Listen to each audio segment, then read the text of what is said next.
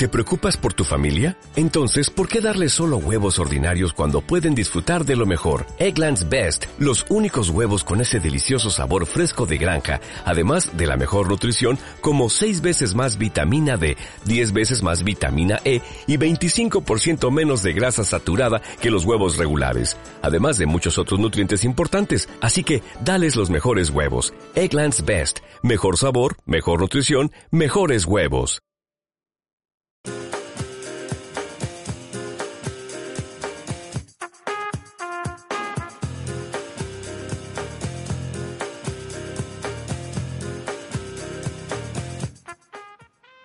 Bien, continuamos con el bloque número 8 de nuestro especial de prensa, ya siete semanas desde el comienzo del estallido social, el 18 de octubre del presente año, y invitamos a nuestros eh, auditores a unirse a la conversación. Sí, usted lo puede hacer.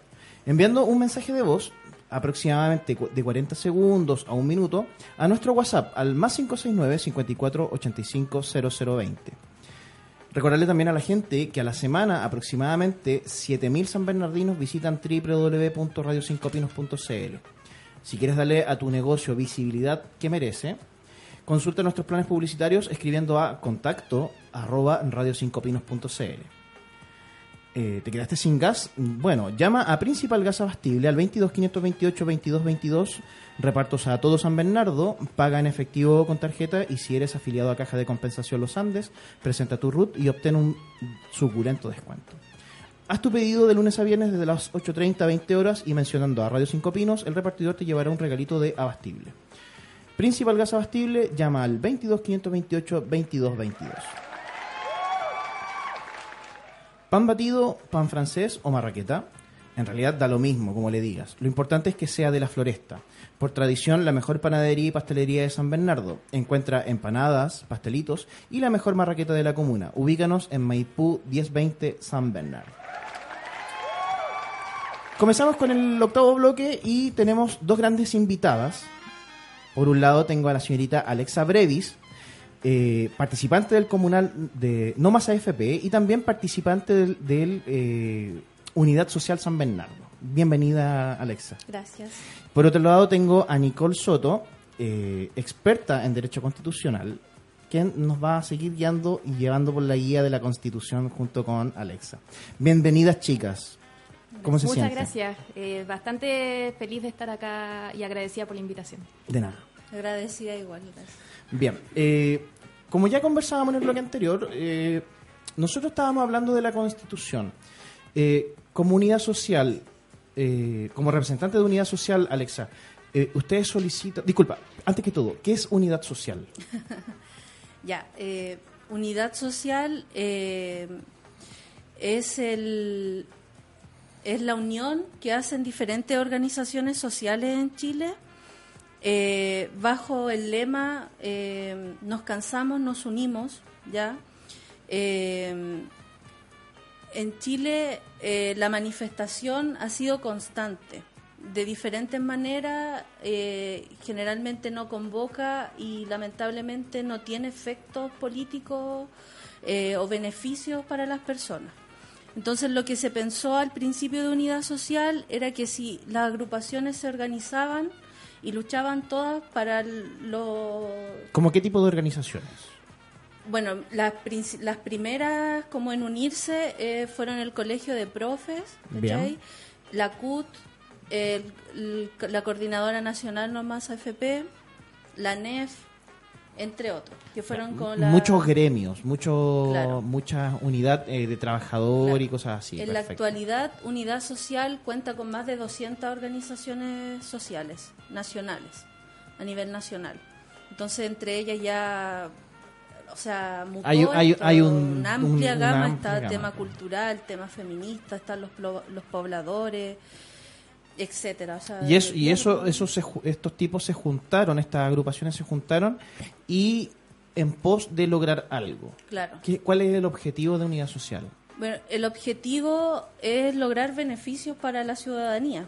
¿Cómo O sea, Los que la ciudadanía necesite. En este caso, igual están representadas por las organizaciones. Por ejemplo, tenemos el tema de la coordinadora No Más AFP, que exige pensiones dignas para Chile.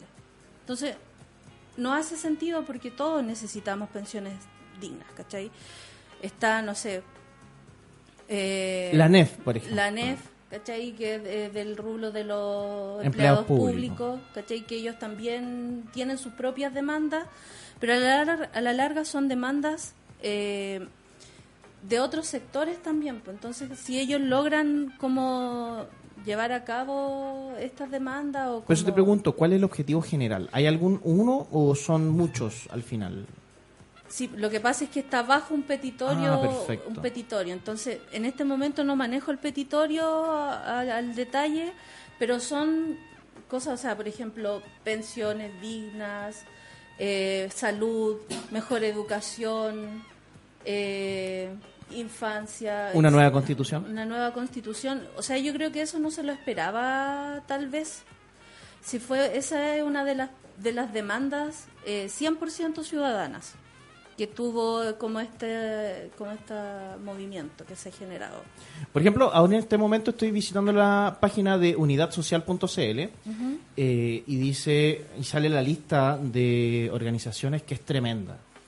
No Hacia la rápida, como dices tú, son más de 200. Eh, son caletas. Bien, tienen un manifiesto, no lo voy a leer por tema de tiempo, eh, comunicados e inicios. Por ejemplo, me aparece también que eh, sale una convocatoria a una marcha, que es justamente hoy día. entre otras cosas, ¿de qué otras maneras se organizan? hacen cabildos, conversatorios. Las organizaciones. Como, como unidad social. Eh, las organizaciones ha sido súper difícil en realidad.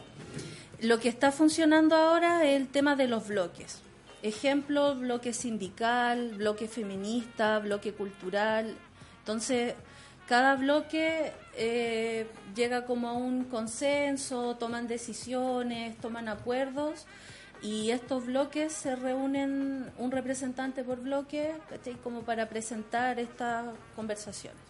Debe ser difícil llevar eh, la organización de una unidad de agrupaciones muy grande. Claro, la otra vez nos tocó asistir a una reunión de unidad social.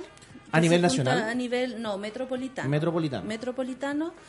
Y la verdad es que éramos por lo menos 100 personas harta gente. Y todos querían hablar, todos querían opinar, ¿cachai? Pero aún así se llega como a un consenso, se llegan a como acuerdos democráticos y eso. Bien. Eh, por otra parte, lo que me gustaría que lleváramos la conversación es sobre lo constitucional, aprovechando la presencia también de eh, Nicole. Nicole, cuéntame, ¿qué, ¿qué es lo que haces tú? Bueno, ya eh, son cinco años al menos que estoy eh, ejerciendo servicio a la comunidad. Partí en la docencia universitaria, especialmente en mi universidad de origen, que es la Universidad de las Américas, impartiendo clases de derecho procesal y de derecho constitucional.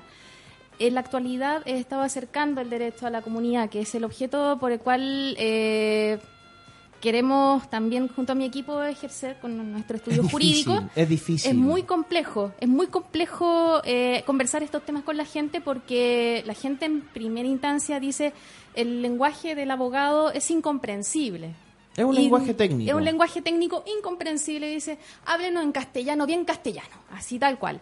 Entonces, la idea nuestra, eh, tanto mía como de quienes van a trabajar conmigo, es eh, dentro de los servicios que también eh, vamos y ofrecemos los abogados, es también llevar el derecho a las personas y que las personas estén lo suficientemente informadas, en especial con lo que se va a venir ya en los próximos meses, que puntualmente tenemos un plebiscito y vamos a tener un año electoral bastante fuerte. Entonces, ciudadanía informada está mejor preparada para tomar decisiones y también para eh, ayudar, aunque sea con un pequeño grano de arena, a conducir el país. Eh, muy bien conocemos eh, la posición, por ejemplo, de Unidad Social que eh, dice una nueva constitución vía asamblea constituyente. ¿Tú crees que es necesario una nueva constitución y a través de qué vía? Absolutamente, estoy muy de acuerdo. incluso a nosotros en las aulas de derecho nos enseñan, y sin hacer alegoría de una clase de derecho constitucional sería muy fome esto, Pero la constitución, para que quienes nos están escuchando el día de hoy eh, sepan que es la norma fundamental y la norma fundamental que organiza, estructura el Estado organiza y estructura las instituciones, también tiene un rasgo muy importante que es estar acorde a los tiempos que actualmente se viven como sociedad. Entonces, entendamos, una constitución que fue creada en una comisión de estudios de nueva constitución por académicos ideologizados, si pudiéramos llamarlo de esa forma, en el año 2019, ya estamos en los descuentos, eh, para el año 2020 esa constitución ya queda obsoleta. Y las constituciones obsoletas son simplemente declaraciones de principios. Y la idea es que una, un texto tan importante, tan gravitante para un país, para un Estado como una constitución política, tiene que tener eficacia también dentro de todas y cada una de sus instituciones. Entonces, en este momento, en especial eh, con ciertos artículos y ciertas instituciones, tenemos una mera declaración de principios. Por ende, nuestra constitución no está siendo del todo eficaz y eh, el cambio se hace total y absolutamente necesario. Y una constitución que realmente logre eficacia la mejor forma de crear una constitución eficaz es a través del pueblo. Es lo que nosotros en teoría y en derecho político eh, denominamos el constituyente originario. Y la mejor manifestación que el día de hoy nosotros podemos ver de un constituyente originario es a través de la Asamblea Constituyente. Es la mejor forma. Y toda Asamblea Constituyente, para poder dar pie a esa eficacia, tiene que estar constituida por la mayor representatividad de los sectores sociales y no sé si llaman lo de los sectores políticos, pero sí de la ciudadanía y la sociedad civil tiene que tener una representación bastante potente en la nueva Carta Fundamental. ¿Por qué no una comisión mixta, por ejemplo? ¿Qué es lo que se propone en este plebiscito? ¿Por qué no una comisión mixta? Pensemos en primer lugar quiénes estarían integrando esta convención mixta estaría siendo integrada por una proporción de 50-50, vale decir 50% integrantes del pueblo electos democráticamente y 50% legisladores. Para que usted sepa, si nos está escuchando y nos está viendo a través de las redes sociales, legislador nosotros llamamos diputados y senadores, eh, sin importar el tiempo de permanencia, sin importar militancia política, diputados y senadores. Los diputados y senadores tienen un mandato constitucional y legal bastante claro. Y la principal función que tienen ellos es concurrir a la formación de las leyes a través de distintos mecanismos. Y todo eso está en la propia constitución política. Entonces, dar más funciones de las que por constitución y por ley corresponde, eh, podríamos estar entrando en una arena que eh, podría dificultar eh, el verdadero sentido, alcance y trabajo que tiene que lograr la convención constituyente. Alexa, me gustaría saber, eh, por su parte, o a manera personal o de unidad social, ¿qué es lo que debería tener esta nueva constitución? ¿Qué es lo que piden o creen ustedes que debería tener esta nueva constitución? bueno, la, la, nueva constitución que Unidad Social declara eh, tiene algunos detalles yo creo que lo más importante también es la, representación de la, de la ciudadanía. Partiendo de una asamblea constituyente 100% constituida por eh, gente del pueblo electa. Así es, sí. Eh, otro de los, de los como petitorios para esta asamblea es que sea representativa con los pueblos originarios, ¿ya?, eh, me acuerdo que tenían como unidad social, era como el 15% de la asamblea tenía que ser eh, representativa con los pueblos indígenas. Eh, tiene que ser una asamblea paritaria también. Tiene que representar a la, a la mayoría de las personas. ¿Qué significa que sea paritaria? Disculpa. Que sea mitad de hombre y mitad de mujer. Que haya igualdad de género. Claro. En, en igual porcentaje. Sí. Perfecto. ¿Qué otra cosa debería tener la Constitución? Eh, ¿O qué debería decir? ¿Qué debería decir? ¿Qué debería decir? ¿Qué, debería asegurar? Yo creo que, lo, que hay derechos eh, que son fundamentales para las personas que, no, que nuestra actual Constitución no, no los entrega. ¿Cachai? Por ejemplo, yo no tengo el detalle, pero estoy segura que el tema del agua, por Constitución, se le entregó a los privados en Chile. ¿Cachai? Y, esa es una de las cosas que hay que cambiar, pues el agua es un recurso natural.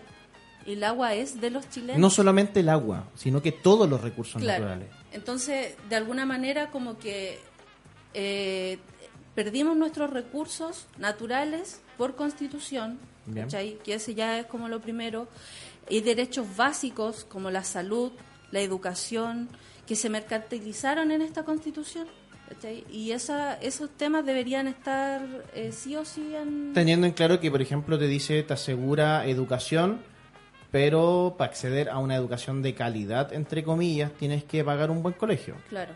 Si te dice, te asegura una vivienda, pero eh, para el Serviu como clase media, para el Serviu eres demasiado rico y para los bancos eres demasiado pobre. Eh, un poco partiendo de cómo debería crearse esta nueva constitución, que obviamente, y creo que estamos todos de acuerdo, deben hacer desde una comisión, eh, una asamblea constituyente, ¿verdad? Me estaba tratando de acordar. Que comisión constituyente suena raro, Sí. suena raro.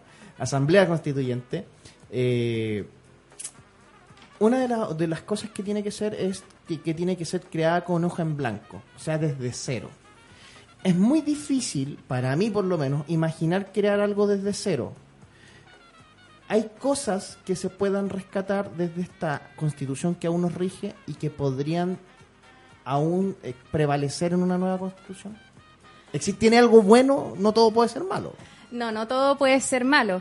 Eh, a ver, teniendo en cuenta el contenido de nuestra actual Carta Fundamental, más las disposiciones transitorias, que se refiere más bien a temas de vigencia y temporalidad de la norma, eh, sí, hay unos pocos artículos, contados con los dedos de una mano, eh, que tienen que mantenerse. O quizás dar un- una mejor redacción que sea cercana a las personas que nos están escuchando y a quienes están en, la calle en este minuto. Eh, mantendría normas vinculadas, solo algunas normas referentes, por ejemplo, a nacionalidad. Es decir, eh, mencionar quiénes son chilenos, pero con un fuerte acento al tema de la migración. También debe consagrarse constitucionalmente eh, qué sucede con aquellos migrantes que llegan a nuestro país a buscar mejores oportunidades y que tienen un ánimo de permanencia. Entonces, constitucionalmente establecer los requisitos, porque eso queda entregada a otra norma jurídica. ¿Y eso existe hoy en día? Eso existe hoy en día, pero no está arreglado en la Constitución. La Constitución apenas en el artículo 10 eh, nos eh, prescribe quiénes son chilenos. ¿ya? Claro, dice son, son son chilenos. chilenos los que nacen en territorio nacional. Exactamente. Quienes sus padres son, eh, son chilenos y otras dos más que no. Exactamente. Entonces, eh, el tema de todo lo que tiene que ver con permanencias definitivas, eh, el desarrollo de la carta de nacionalización y la nacionalización por gracia, eh, tienen que tener un mayor desarrollo y por ende un lenguaje más comprensivo. Y otras normas que también deberían persistir, no todas, son aquellas del primer capítulo de la Constitución Política que se refieren a la base de la institucionalidad o más bien a la organización del Estado. Capítulo, artículo 1, que todos nacemos libres. El artículo 1 es un artículo con varias, con varias imperfecciones. Ah, chuta, ya. Es un artículo con muchas imperfecciones. se lee súper simple, pero... Se lee súper No, simple, pero hecho, es un artículo... Primero que hay que cambiar el, el primer artículo. O sea, no eliminarlo, pero sí hay algunas palabras que no. Pero dice algo como de somos iguales, algo así. Claro, Somos que- iguales ante la ley, que Claro. todos sabemos que eso no, No es así. así, que somos iguales en dignidad y derechos. Eso. O sea, esos son los llamados Y valores constitucionales. Eh, quizás el cambio tiene que ir encaminado a qué es lo que entendemos como fin máximo del Estado, propender el bien común. Pero el Estado no lo logra solo, el Estado lo logra por medio o por el auxilio de los grupos intermedios. O sea, lo primero que hay que eh, suprimir, sustituir por otro principio en la constitución política se refiere a el actual rol que tiene el Estado, que es un rol de carácter subsidiario.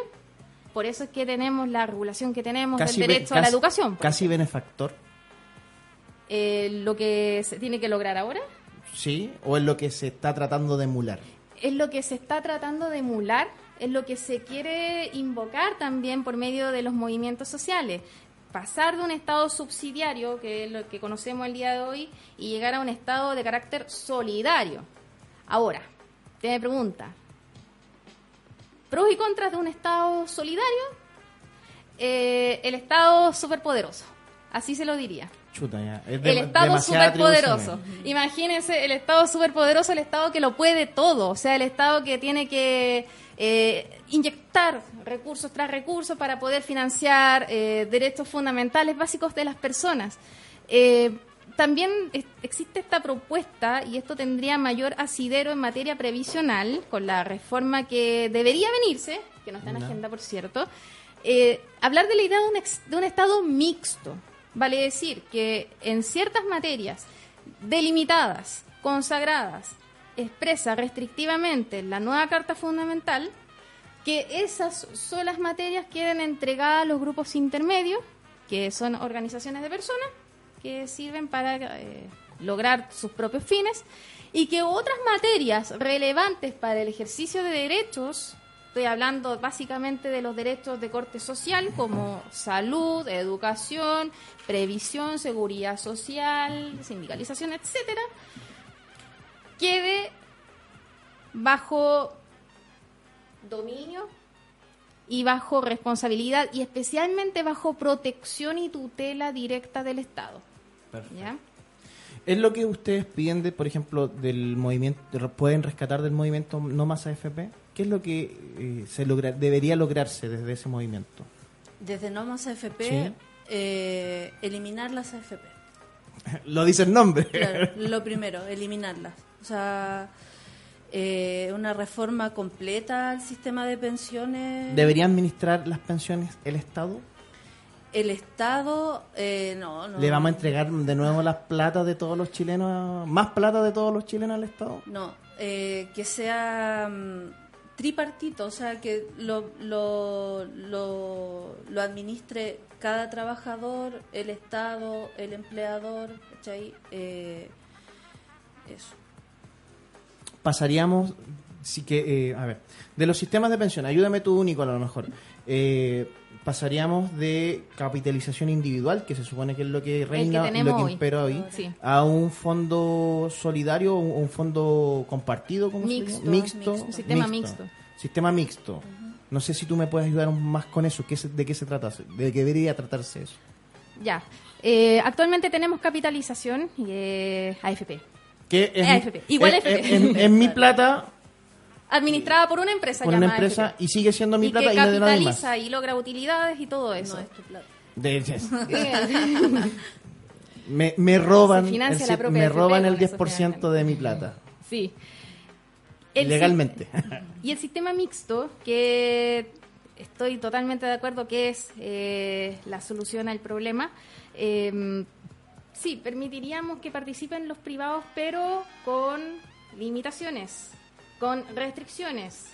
¿Ya? O sea, esto de capitalizar, de ir a la bolsa, de lucrar a, costa de la pensión de los chilenos, chilenas y chilenes, eso no, puede no puede suceder. O sea, tiene que existir una limitación, una restricción, que ojalá el piso sea a nivel constitucional y que el Estado también participe. ¿Sabes lo que pasa? El tema de, por ejemplo, el de la... Pucha, el suelo está pavimentado de buenas intenciones. De lo que deberían haber hecho la AFP es de que invertir nuestra plata y haber ganado. Ahí ganamos todos, win-win, y pucha, súper felices, bacanes y todo happy happy. Y tenemos pensiones de 500 lucas, 800 lucas. El tema va por las pérdidas. ¿Qué pasa cuando tú pierdes plata y esa plata deberían haberla cuidado en vez de haberla perdido? Y más encima, la, la transferencia de la, de la pérdida te la llevas tú. Claro. Entonces, ¿qué pasa si yo... eh, ¿Cómo hago crecer esa plata? Si ya pasa a un estado tripartito, como dicen ustedes, en que está el Estado, en que está el, ente privado y el trabajador, el, aportante al final, que es la persona que pone la plata. ¿Cómo hago crecer esto? ¿Cómo hago crecer una capitalización individual con cooperación de los demás? No sé, no sé si estoy bien ahí. Claro, es que el tema de la cooperación de los demás en el actual sistema que tenemos el día de hoy, eso es algo que no se ve. No se existe, ¿Ya? no existe. No, no existe de, de frentón, por ende, si, si perdió el cotizante, eh, nada que hacer. Si No, no, si cotizó durante mucho tiempo, eh, nada que hacer y tendrá que... eh, ten- tendrá que quedar satisfecha esa persona y perdón si sueno frívola con esto pero es la, la pura y santa realidad, tendrá que conformarse con la pensión básica solidaria. O sea, no el sistema es tan eh, maquiavélico, es tan perverso, el sistema previsional que tenemos el día de hoy, que la AFP solamente está preocupada de su propia utilidad, porque es una empresa, ojo, las empresas, eh, el principal rol que tiene es generar utilidades, subsistir en base a las utilidades, ¿cierto? Importa más que se generen utilidades, pero el cotizante que viva como pueda. Entonces, esa, eso si- creo, y estoy en la opinión de que es el principal motor de cambio que tiene que lograrse. ¿El sistema de pensiones o de previsión debería estar en la nueva constitución? Sí, Por supuesto. sí. ¿Debería Sí. estar garantizado? Alexa, por favor. Sí, de todas maneras. O sea, eh, la reforma a las pensiones o el sistema de pensiones tiene que estar en la... ¿Qué atribuciones cre- deberías tú, crees tú que debería tener el gobierno respecto con a eso? nuestras pensiones. ¿Qué atribuciones deberían tener? Eh, yo creo que debería ser como, de alguna manera, el, el garante de que este dinero llegue a, a nosotros de vuelta, ¿cachai? Y llegue con esa como ganancia que dices tú, de que no va a llegar en pérdida. Eso más que nada. Eh, creo que una de las demandas que se ha levantado en las calles más fuerte es el tema de las pensiones. Entonces este tema igual la gente él le preocupa, ¿cachai? O sea, nosotros ya estamos viendo hoy en día cómo está está jubilando las personas con el sistema de la AFP. Y es Eh, miserable. Es miserable, claro. ¿Qué otra demanda, aparte de, de no más AFP, eh, existe o están solicitando o la que más se escucha? Eh, el tema de la educación, eh, de, de- de educación de calidad. Educación de calidad. Claro. Y y esto es una pregunta que yo le, le hago mucho a mis alumnos, eh, porque obviamente son chicos muy curiosos, y me gustaría saber la opinión de ustedes. ¿Qué entienden ustedes por educación de calidad? La educación de calidad tiene que ser un piso mínimo, ¿cachai? Para todas las personas, que sea como accesible para todas las personas. Porque, por ejemplo, en estos momentos en Chile, tú para acceder a educación de calidad tienes que pagar o tienes que irte a un barrio diferente al tuyo y eso no, no, no es justo. ¿cachai? Entonces, debería- entendiendo que existen dos sistemas, un Claro. sistema eh, municipal de educación, o sea, es público, administrado por las municipalidades, y un sistema privado, Claro. porque los subvencionados se supone que ya no existen, entre comillas. Entre comillas, porque Mm. sí. Bien, continúa, por favor. Entonces, la educación pública en este caso, la educación municipal, no es educación de calidad. ¿Cachai? O sea, tenemos colegios primero con infraestructura deficiente, con contenidos deficientes, donde los niños se convierten en un número más, ¿cachai? O sea, son su asistencia hace el sueldo del colegio. Entonces ya en eso eh, falla. Porque si el niño va o no va, es plata para el colegio. ¿cachai? O sea, se entiende que funciona porque es un, un tema económico, pero no, no los convierte en número a los niños. Entonces, ya partiendo por ahí, la educación actual es deficiente. Entonces, debería asegurarse como piso mínimo una educación eh, transversal, ¿cachai? Pública, de calidad. Nicole, ¿algún comentario? ¿Qué crees tú que debería ser la educación de calidad? ¿O qué es la educación de calidad?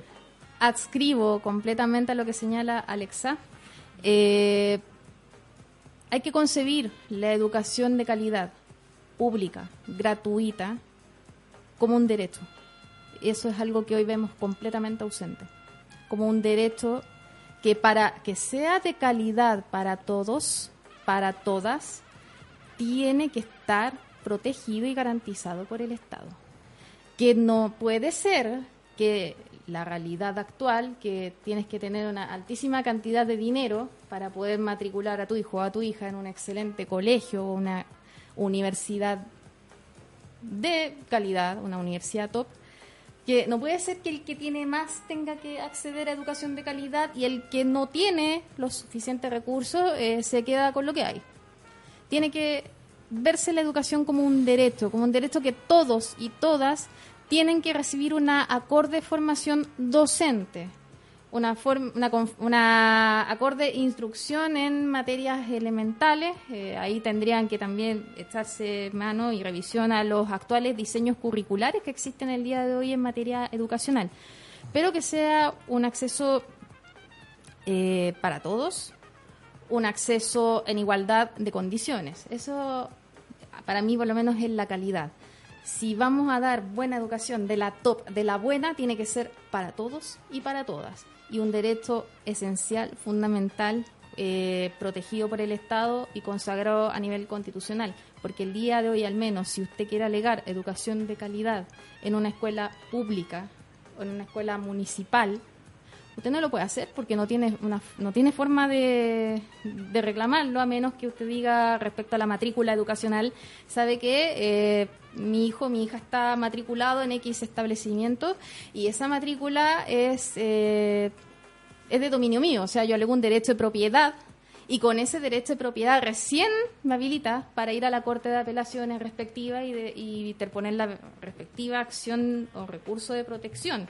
Entonces hay que cambiar el paradigma. Igualdad de condiciones, que sea la mejor educación, adecuada instrucción docente para todos, para todas, pero consagrado a nivel constitucional y como un deber máximo para el Estado. Bien, la constitución política dice en el artículo 10 solamente el derecho a la educación, nada más. y te obligan obviamente a cumplir con tu escalera básica y media, etcétera. El tema de la educación a mí me pega harto porque yo trabajo en educación. Eh, y aquí me voy a trincherar, pero brígido desde mi posición. Eh, es lo que vivo a diario. Eh, y es lo que les trato de explicar a los chicos. O sea, piden educación de calidad. Yo como profe hago mucho esfuerzo. De verdad, mucho esfuerzo. De partida, hago un mea culpa. Yo no tuve preparación pedagógica, pero sí tengo un montón de conocimiento técnico. Yo le hago clase a los chicos de técnica. Eh, preparo, y es feo decirlo, pero es, a veces lo creo que es la realidad, preparo jóvenes obreros, ¿ya? Porque trabajo en un liceo industrial y saco técnicos profesionales. Y el objetivo no es que den la PSU, el objetivo no es tener un puntaje SIMSE, sino que los chicos salgan a trabajar. ¿ya? Preparados básicamente, pero salgan a trabajar. El tema está en que eh, antiguamente había selección en los liceos. Entonces tú trabajabas súper cómodo desde un punto de vista en que la gente que estaba ahí educando, eh, educándose, perdón, eh, quería estar ahí. Y tenía las preparaciones, las capacidades y las habilidades para estar ahí. Hoy día, cuando no hay selección, la tarea se hace mucho más difícil. Y aquí hay que demostrar, y, y lo siento, cuando uno es bueno o no. Es buen, y tiene educación de calidad de verdad. Porque se tiene que enfrentar a gente que está ahí por estatus incluso, o incluso gente que no quiere estar en la sala de clase, y tú tienes que enseñarle igual. Entonces, estoy en esa, en esa, en, esa, en ese dilema. ¿Cómo yo logro la educación de calidad cuando me enfrento a un montón de factores externos para lograr eso?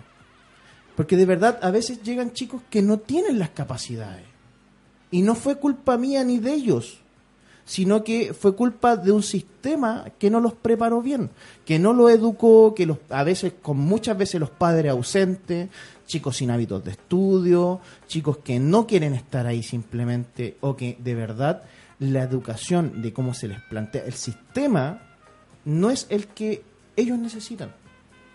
Porque, por ejemplo, yo le hago a principio de año una prueba súper técnica, súper bien preparada, con una preparación curricular súper eh, estudiada, y los chicos es, pero te lo doy firmado que los chicos reprueban. Es una cachetada de realidad. O sea, los chicos no. Entonces, y aquí viene la, el mea culpa, loco. ¿Seré yo, señor? A lo mejor soy yo el que lo está. Entonces, eh, entiendo mucho el tema de la preparación académica de los profesores. Claro. Eh, pero de verdad para mí el tema de la educación de calidad tiene muchas aristas. Muchas, muchas aristas. Yo, igual yo igual como que adhiero a tus palabras un poco, yo más que como culpar eh, de alguna manera, ¿cachai? A alguien, yo creo que es el sistema el que come la educación. La educación debería ser un conjunto de cosas, no solo dentro del colegio, ¿cachai? O sea, si tenemos alumnos que están siendo obligados a ir al, colegio, ¿ya? Porque se supone que todos tenemos derecho a educación. Porque, eh, porque a ver, disculpa, antes que están siendo obligados, en mi caso, como yo lo percibo, en que los chicos están siendo obligados a enfrentarse a un sistema que ellos no lo quieren, simplemente. Por ejemplo, eh, una vez tuve una chica que estaba en cuarto año ya, y yo le pregunté, oye, ¿qué quieres estudiar? Loco, yo quiero ser cientista político. ¿Y por qué estoy estudiando telecomunicaciones entonces? No tiene nada que ver. ¿Qué va a ir a ponerle wifi a las leyes, loco? ¿Qué onda? No, es que mi papá quería, que estudiara acá. Entonces, yo ese tipo lo saco de un liceo industrial y lo pongo en un liceo científico humanista. Entonces, a veces pasa eso. No sé si estoy mal. Disculpa, Alex, que te haya interrumpido. Era, era, eso, ir como. Es como el sistema completo. O sea, tenemos, eh, como dices tú, tenemos chicos que no quieren estar en el colegio porque el colegio, pucha, son tantas horas de clase, son cuántos cabros por una sala, es una sola persona por sala, ¿cachai? De repente los colegios de básica eh, tienen al mismo profesor todo el día con los mismos cabros chicos, ¿cachai? Entonces eso igual... Es estresante eh, estar Y no solo para los alumnos, no solamente para el profesor, también para los alumnos, ¿cachai? O sea, tener que amarse, ¿cachai? A, una persona todo el día, igual es estresante. Pues, o sea, si a mí me aburre... Para, para, ambos lados. Para ambos lados, ¿cachai? O sea, si a mí me aburre estar todo el día con alguien, imagínate a los niños, a los profesores, etcétera. Entonces tenemos esa, eso por una parte. Tenemos la parte de los padres, de la familia, ¿cachai? De los apoderados de estos niños, que, como dices tú, los tiran al colegio, los obligan a ir, ¿cachai? O los mandan a estudiar lo que ellos quieren que estudien, ¿cachai? O tenemos padres ausentes también, pues. Padres pasan todo el día trabajando. ¿cachai? Que están trabajando, que se preocupan de pucha, llegar a la casa a cocinar y se acuestan y chavos, se olvidan de los cabros chicos, no revisan las libretas, no van a las reuniones, no se presentan cuando el niño, nada, ¿cachai? Entonces, tenemos eso por otra parte. Tenemos la otra parte que sería el tema como de, de la preparación que se le hace de la formación. Tenemos cabros que lo estamos formando para puro dar el CIMSE, para puro dar una PSU, ¿cachai? Eh, y tenemos por otra parte el a qué voy a salir a la, a la vida, pues, ¿cachai? Cuando termino de estudiar, por ejemplo, en tu caso, cuando los cabros salen de cuarto medio, ¿cachai? ¿A qué van a salir? Le pregunté a un chico de cuarto medio cuánto le descontaban de FONASA, no tenía puta idea. Por eso te digo todo. Entonces, estamos formando, como decís tú, obreros, ¿cachai? Que tienen trabajar, trabajar, trabajar, pero, pucha, no nos estamos preocupando, no sé, de verdad, o sea, la diferencia con un colegio de ahí arriba es brígida y tienen talleres, ¿cachai? Tienen una educación de verdad como... Y lo peor Ni siquiera es digna, ¿cachai? Lo peor tienen contactos. De ¿me entendí? Entonces, pucha, tienen clases de inglés con... Eh, en inglés, pues, ¿cachai? O sea, tú aquí decís eh, uno en inglés, no cachan nada, ya te corren, te hablan de corrido, tenéis talleres, ¿cachai? Entre medio de las clases. Entonces, de verdad, el sistema es el injusto, es el despiadado, ¿cachai? Con los niños, porque nosotros terminamos nuestra educación y aquí salimos a trabajar, pues, ¿cachai? A trabajar, no, no sé, no tuvimos tiempo para disfrutar nuestra infancia, se supone que la educación debería ser algo que tú valoráis, algo que tú querías hacer, algo que tú querías para tu vida y resulta de que no tengo las garantías de querer seguir estudiando no tengo la plata, no tengo el tiempo porque tengo que trabajar, porque tengo que alimentar a mi familia, quiero producir dinero rápidamente porque en realidad no tengo no tengo para gastar dinero, ¿cachai? Entonces el sistema de educación de, educación entero está mal. Sí, no, y aparte... no solamente la educación... No solo el sistema de educación, sino que un montón de otras cosas que inciden en este sistema. Disculpa, Nicole, tú querías la palabra. Ya, es que la reflexión que hiciste, no estoy más que estar de acuerdo. Eh, algo que en el mundo de la educación y en el mundo de la docencia nosotros lo vemos a diario. Imagínate, eh, tú, forma, tú, hablaste de formación de obreros. Yo siento, y he estado en las salas de clase, que de repente he tenido alumnos con excelente interés, pero otros que tú los ves y dices, bueno, ¿y para qué están acá? Eh, siento muchas veces, y eso también es algo que veo en colegas, en profesores y a quienes también me hicieron clase, eh, sentimos que hemos formado máquinas de derecho, máquinas de memorionas que tienen que aplicar la ley.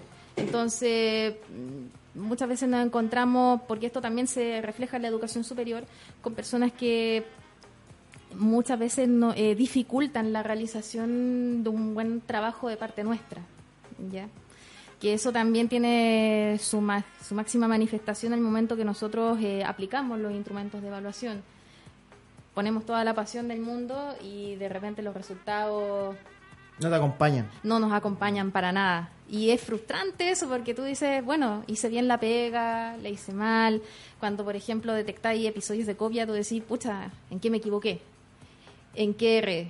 Eh, ¿Qué rumbo tengo que dar al, al tema de la educación? Y por eso vuelvo a citar algo que mencioné, que hay que echar mano desde el nivel de la educación básica, que está hoy consagrado en la constitución política, el tema del de, eh, acceso a la educación básica y a la educación media, eh, tenemos que echar mano a los actuales diseños curriculares, especialmente en la enseñanza media, vale decir, eh, creo que la formación tiene académica de un niño, niña, adolescente, tiene que estar orientado a qué es lo que el niño, niña o adolescente quiere para su futuro aunque eh, difícilmente a los 10 años tú puedas tener claridad respecto a lo que quieres hacer. Pero sí esa claridad quizás la puedes empezar a desarrollar a contar de, la edad de la adolescencia, 16, 17 años. Y también visto del modo en que se logra la admisión universitaria, vale decir, es inútil tener un sistema, una prueba de selección universitaria en la cual, por ejemplo, a una persona que quiere entrar a estudiar una carrera humanista como ciencia política o derecho, la tengas que obligar a dar la prueba de matemáticas. Porque al menos en la carrera de Derecho eh, no tenemos matemáticas. No nos enseñan matemáticas. Entonces, a lo más sale el número de artículos y era. A lo más, mira, a lo más que, a lo más que bien matemáticas. Por lo menos los ordinales se lo saben. Al, menos los números nominales, pero a lo más vemos porcentajes cuando vemos el derecho tributario, por ejemplo.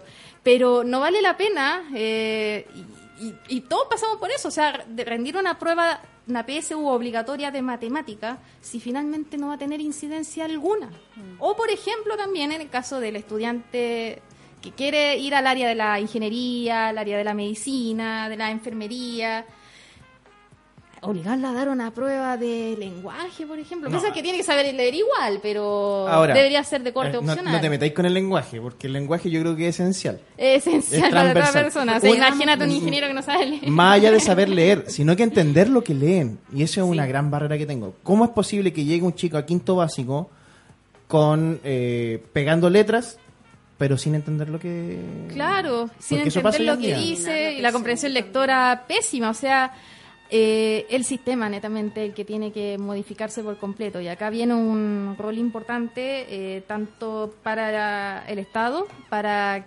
quienes eh, por vocación decidieron dar su vida a la docencia y a la educación. También es un tema que pasa por los estudiantes, por sus padres, por cierto, y es una tarea que en definitiva nos compete a todos y a todas trabajar en el mejoramiento de ese sistema, pero necesitamos una ayudita del Estado. Bien, eh, lamentablemente el tiempo es bien acotado en radio. Eh, por mí estaríamos toda la tarde hablando de distintos temas que nos convocan y que la gente pide en las calles. Lo que les voy a pedir yo ahora sí a ustedes es que, eh, tanto Alexa como a Nicole, es que partamos por Alexa, si ustedes están haciendo algún tipo de convocatoria, están haciendo algún tipo de actividades, se están reuniendo con las bases, con la gente, etcétera. No sé en qué están. Ya, eh, bueno, lo último que estamos preparando en Unidad Social es un plebiscito ciudadano, ¿ya? Que no tiene eh, nada que ver con el tema de, la, consulta municipal. No, nada. Ya, perfecto. En primera instancia, este plebiscito se, se, se, se piensa por, por el mismo hecho de que la municipalidad no se manifiesta eh, en ningún momento, bueno, hasta ese día, con un plebiscito. ¿Cachai? Entiendo que ahora la municipalidad va a hacer un plebiscito que va a ser online. Claro, que va a ser online. Me parece que también va a permitir la participación de los menores de 14 años que se tienen que inscribir previamente, ¿cachai? Em, que va a contar también con unos observadores ciudadanos que van a poder como eh, supervisar este plebiscito. Vamos a tener la denuncia ahí eh, observando el plebiscito. Me parece que van a utilizar las escuelas de sede, entonces bueno. de alguna manera uno le da un saludo Va a ser, ese- va a ser un proceso establecido, Claro. organizado. por la municipalidad, el de la municipalidad. El de la ¿ya? municipalidad. Pero esto salió hoy día, ¿ya? Entonces, hasta hace un par de días atrás no había no había certeza de que este plebiscito se iba a hacer. Entonces, en Unidad Social pensamos que es importante que la gente empiece a formarse con el tema de la Asamblea Constituyente, con el tema del plebiscito, y en base a eso quisimos levantar una propuesta para la comuna de San Bernardo de un plebiscito. ¿ya? ¿Para cuándo? Este plebiscito va a ser el día 22 y 23 de diciembre. Se va a realizar el 22, y el 22 23. y 23 de diciembre. ¿Dónde? Queremos disponer de urnas en todo San Bernardo. ¿En los colegios Entonces, de San Bernardo mira, o en algún día- lugar específico? El día domingo tenemos pensado eh, expandirnos en los territorios. Eh, en todos lados, o sea, pucha, si pudiéramos llegar a las juntas de vecinos sería ideal, ¿cachai? A las ferias, a las plazas, al cerro, etcétera. Perfecto. ¿ya? Y el día lunes tenemos pensado usar los consultorios. Ojalá, y este es un palo, ojalá pudiéramos contar con colegios, eh, el metrotren, eh, eso, el día Acercarlo lo más posible a la lunes, lo gente. más cercano. Entonces son dos días de plebiscito donde vamos a disponernos durante, en todo San Bernardo. ¿En qué orientación va el ple- plebiscito? ¿Cuál sería la consulta? La consulta es si quiere una nueva constitución o no. O sea, esa pregunta va sí o sí. si quiere una constitución o no y el mecanismo. Y el mecanismo, esas dos preguntas van sí o sí. Muy similar al que está en el acuerdo, por la, en el acuerdo general que sería el próximo año. ¿O no?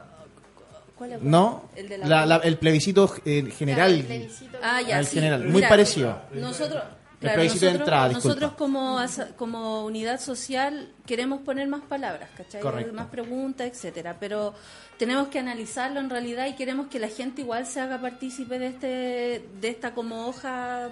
del 22 plebiscito. y 23 de Sí. diciembre. Para eso queremos invitar a todos los San Bernardinos y a todas las San Bernardinas, ¿ya? Sean de donde sean, ¿ya? De la organización que sean, si no representan a nadie. De la localidad de que la sea. localidad- claro, de la localidad que sea, a una reunión, ¿ya? Este lunes 9 a las 19.30 horas en la Casa de la Ciudadanía, eh, que es la sede del Colegio de Profe, ¿ya? Perfecto. Es en San Alfonso 48. Eso, así que el lunes todos, o sea, necesitamos mínimo 200 personas que se ofrezcan, necesitamos vocales de mesa, necesitamos conformar un tricé, necesitamos un equipo de logística, muchas manos. Perfecto, esto, que- esto ya están dando. Está la idea, está, Claro, está la, la idea. como te digo, Unidad Social lo propone San Bernardo, queremos que San Bernardo se, se empodere, ¿cachai? Perfecto. Eso- Llamar a la gente entonces que participe que también. participe, que, que ayude, que apoye, y esto es para todos, ¿cachai? O sea, este es uno de los ejercicios más grandes que va a ser eh, un ejercicio ciudadano, ¿cachai? Que va a ser eh, San Bernardo, si es que lo logramos. Vale. Es un desafío que estamos planteando, así que eh, eso, El mayor de la suerte. sí. Nicole, El ¿Cómo se mayor de los éxitos también. eh, de hecho, me contacté con ustedes para poder aportar con un pequeño granito de arena con la con esta ejecución de más que plebiscito de esta consulta que espero tenga el suficiente poder vinculante. Ya. Eh, al menos eh, la convocatoria de actividades eh, a través de las redes sociales, por cierto. Mi idea es al menos eh, acercar un ¿Cómo poco el derecho a las personas. ¿tienes alguna organización o te encontramos como persona No, natural? encuéntrenme como persona ¿Cómo te- natural. Yo cómo- al menos no estoy abanderada con partido político alguno. No, pero una organización. Claro. eh, pero ¿cómo te encuentran? ¿Por Facebook? ¿Por A Instagram? través de Facebook, a través de Instagram, Nicole Soto Oficial, para que sigan mi cuenta. Vamos a ir subiendo distintos materiales, eh, videos de apoyo, eh, explicando en lenguaje sencillo, en lenguaje comprensible, en lenguaje cercano, todo lo que está ocurriendo, para que tengamos eh, una ciudadanía informada, para que esa ciudadanía informada eh, sea empoderada y esté lo suficientemente informada y, empoderada para poder tomar buenas decisiones. Al menos por mi parte, eh, adscribir, participar eh, en todas las actividades que convoca el movimiento social, con el cual me siento bastante cercana, y que se logre el objetivo. Al menos ya estamos viendo un pequeño cambio de paradigma a lo que teníamos antes del día 18 de octubre a la fecha y que ese cambio se siga materializando y podamos tener eh, el Chile y la comuna de San Bernardo que tanto queremos, que sea una comuna más igualitaria, una comuna más amigable y más acogedora. Alexa, disculpa. Em, Se nos acaba el tiempo. Sí, me parece que este domingo igual hay un ensayo de consulta ciudadana en la plaza que está levantando el Observatorio Ciudadano. ¿Cómo a qué hora? Es de 12 a 15 horas. ¿ya? De, es un ensayo de plebiscito, entonces es muy importante que la gente... Un simulacro. Claro, un simulacro. Comienza a participar se empieza a involucrar, etcétera. Ah, y lo último, lo dale, último, dale, último. Se nos acaba. visiten la página de Facebook y de Instagram también. ¿Cómo lo encontramos? Unidad Social San Bernardo. ¿Todo junto? Estamos actualizando, no, separado en Facebook ¿Ya? junto en, en Vale. Instagram. Tenemos Junto Twitter Instagram. igual, pero para que lo revisen y vayan revisando las actividades. Ya este, este sábado y este domingo tenemos más de 10 actividades eh, catastradas en la comuna. O sea, catastradas, no son, algunas de no son de unidad social, algunas sí. Así que para que las vayan revisando y la gente comienza a participar. Vale. Agradecer a estas dos tremendas invitadas que tuvimos en este penúltimo bloque. A, tanto a Alexa Brevis, que es participante de Unidad Social de San Bernardo, y a la señorita Nicole Soto, experta en Derecho Constitucional. Muchas gracias. Les agradezco mucho. eh, están nuevamente invitadas cuando ustedes deseen. Las podemos traer nuevamente. Eh, agradecer a la gente que nos escuchó, a la gente que nos vio por redes sociales, a la gente que participó en el chat. Y recordar un pequeño dato. Lamentablemente aquí tenemos que hacerlas de todas. Mañana a las 6 de la tarde, gran bingo solidario en beneficio de la familia Figueroa Sepúlveda en Villa Los Industriales. América antes del blanco en pasaje Los Siderúrgicos. Por mi parte, Leonel Castillo, ha sido todo por hoy. Eh, agradecer a radio5pinos.cl. Muchas gracias. Buenas tardes.